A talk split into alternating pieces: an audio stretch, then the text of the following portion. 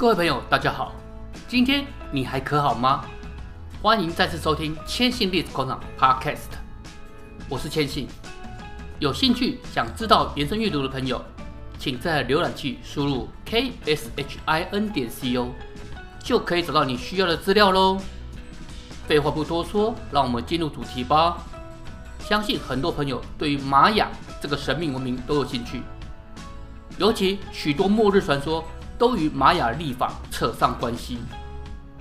不过，今天千信想和大家分享的不是这个，而是到底谁重新发现了这个中美洲神秘文明，并非是想象中考古学或是相关人士哦。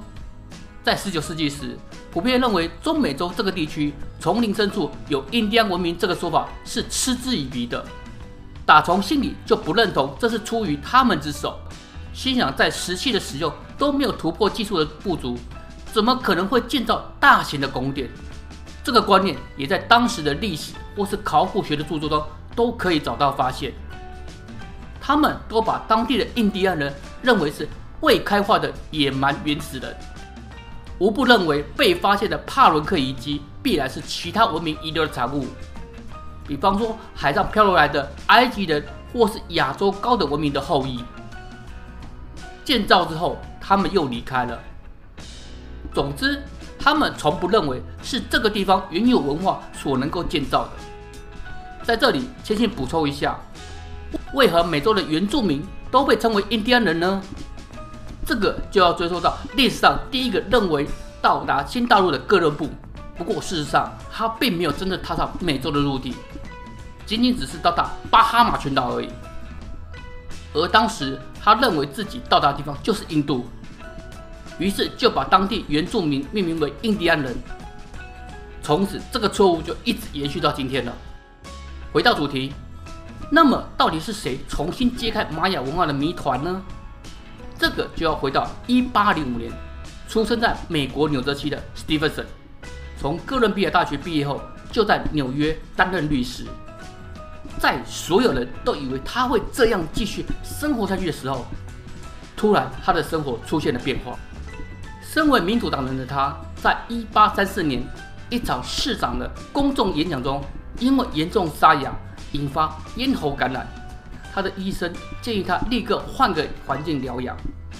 当然，市长选举他也只能忍痛放弃的。接下来，他选择到欧洲与中东旅游，比方说是埃及啦、希腊等地，这也激发他旅行写作的才能。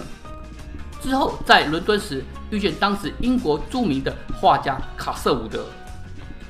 他本来是很想当建筑师，但是进入皇家艺术学院后，就成为画家。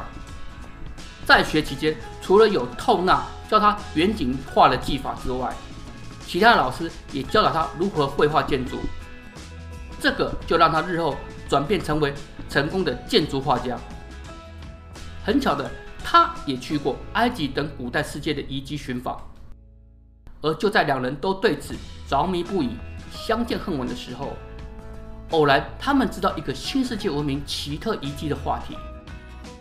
当时西方历史学界普遍不认为过着游牧生活的原住民不可能达到这样的成就，但是我们知道成见就是用来打破的嘛。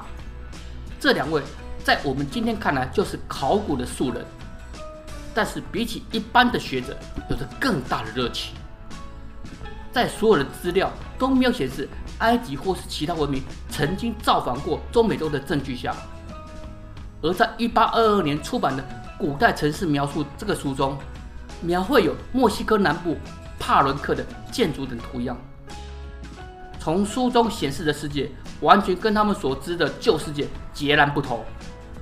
肯定是不同的文明所创造之外，两人更对此充满了无比的好奇心。两年后，史蒂芬森他在一个纽约书商那边得到更多的线索，包含了墨西哥尤卡坦地区的一个古怪遗迹外，更重要是得知今天洪都拉斯的科潘地区也有着一片遗迹，其中曾经去过的加林多，他留下的记录更令他印象深刻。遗迹中除了有巨大人物的雕像之外，令我印象深刻的是巨大的短吻鳄。有着人脸跟动物的爪子。现在，史蒂芬森有着三个遗迹地点的消息，而且都在差不多的地区，相距只有几百公里。他猜想，这个地区是否还有其他没有被发现的？又或者，这其实都是同一个文明存在过的证明呢？不意外的，史蒂芬森决定去探访这些遗迹。靠着之前书籍丰厚的版税，有着足够资金的他，于是邀请好友画家卡瑟伍德一同前往，并让他做好准备，也就是带上大量的绘画材料，作为发现时绘制第一手资料。此外，他们还得带上防身武器，因为他们即将前往的是一个麻烦不断的区域。史蒂芬森于是寻求更多的协助。更找到当时的美国总统，说服他任命自己为中美洲大使，以获得更多的外交协助。不过，先前担任过的四个大使都已经身亡在办公室内，甚至出发前，他还收到某前任遗送的来信，她的丈夫就是在办公室中死于疟疾，信中还说：“希望你能比任何一位大使都更幸运。”就意义上来说，这并非是个吉利的职位。就在两人决定前往之后，目的地决定就是中美洲的丛林深处。一个月后，他们在中美洲东北的伯利兹登陆。他们第一个目标就是从书上知道的遗迹科潘。靠着外交官身份的他们，得到当地英国总督的招待，还警告他们正进入危险的国度。务必万事要多加小心一点，万一遇上当地的叛军，外交官的身份可能没有办法发挥太大的作用。借由帮助他们来到瓜地马拉的东部海岸，在此他们将攀越米科山区，进入洪都拉斯，前往科潘。但是这个山区的状况让两人吃尽了苦头。不仅史蒂芬森在他日后的著作中提到的艰险程度。甚至卡瑟伍德也抱怨，在我答应来到这里之前，如果我知道这个山区的状况的话，你将会一个人独自前来。可见这里的状况有多么恶劣。即使有当地的向导帮助，接下来他们除了要面对困难的地形、食物的缺乏，必须得以巧克力与雪茄撑过之外，还有恶劣的天候、各种昆虫与疾病的袭扰。最麻烦的就是总督提醒过的叛军。某天夜里，他们睡觉的时候，被酒醉的叛军闯入并抓捕。正他们想情况不妙时，第二天酒醒的士兵允许他们继续前往科潘旅行，总算是有惊无险地度过了这次危机。接下来，两人在密林前进时，突然看到一条河流，之后发现对岸的灌木丛中。有高达百尺、被藤蔓包围的石墙。当下决定渡河勘察后，决定开始清除障碍时，突然出现自称是这块土地的拥有者。在史蒂芬森展示外交地位之后，以五十美元的价格取得在这个地方探勘的权利。终于，他们突破所有的障碍，展开他们的行动，那就是砍树、清除藤蔓。两人分头行动，史蒂芬森负责清除并寻找遗迹，卡瑟伍德靠着过往丰富的建筑知识，动手画下发现的神秘建筑遗迹。经过辛苦的工作之后，他们发现，在旧世界根本看不到的石柱雕刻。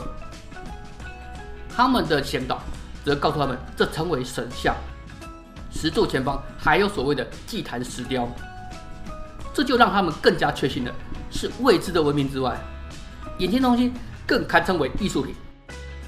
一段时间过去之后，清除掉这边所有的障碍的他们，确认这边是有着数百人居住的巨大建筑群，足以显示伟大文明的特点。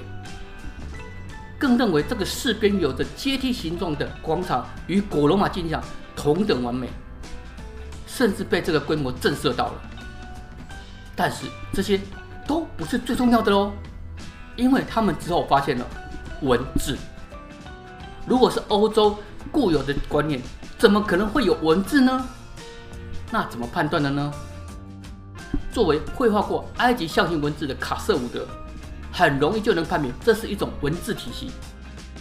经过他们的讨论之后，认为这是个在地文化，并非是外来文明所建设的。史蒂芬森更确信，哪一天能够破译这些文字的时候，就能知道谁创造这些文明，而他们是从何处而来，以及究竟为何突然消失了。接下来的时间，两个人探访的这个区域。大大小小，过去数百年来被遗忘的四十三处遗迹，其中包括了尤卡坦半岛的乌斯马尔、帕伦克、七情一察与图人这些我们可能今天都知道的遗迹，都是由他们发现或重新发现的，更证明这些地方都有着伟大文明该有的特征，绝不是过往认为的粗蛮文化所能够缔造的。回到纽约后的两人，就是紧锣密鼓准备将他们发现的东西公诸于众，那就是写书，用来证明他们在中美洲的发现是具有独特创造意义的。透过史蒂芬森的《中美洲纪文》《尤卡坦纪文》的出版，获得成功外，更引起社会的注意。尤其书里面大量收录卡瑟伍德的版画作品，更显得证据确凿。但是，就如后来所说，谁能够想象，这是由律师跟画家在丛林中所发现的？还能更疯狂吗？后来的考古学家受到他们的鼓舞，努力破译上面的文字谜题。玛雅文明的起源可能可以追溯到公元前一千五百年，甚至两千五百年前。他们第一个发现的科潘，大约是在西元前四百五十年前建造。新生的四百年间，有两万人居住于此，可以证明玛雅在欧洲的黑暗时代时就已经有着高度兴盛的文明发展，绝不是某些脑袋僵化的史学家所叙述在搬。在使用石器的前提下，没有轮子或是其他科技的帮助，有这些建筑，不该称之为伟大的文明吗？今天的我们可能没有什么机会去发现。什么遗迹啦，或是古物啊，但是从过往历史中，也能找到前人谬误观念所形成的历史解读错误，让我们自己的视野也更加的开阔。这是读历史的体会，不是吗？如果你喜欢谦信所提供内容，欢迎来到谦信的历史广场 k s h i n 点 c o，欢迎留下您的宝贵意见或问题。我会认真的回复解答，谢谢您，希望下次我们健康见，拜拜。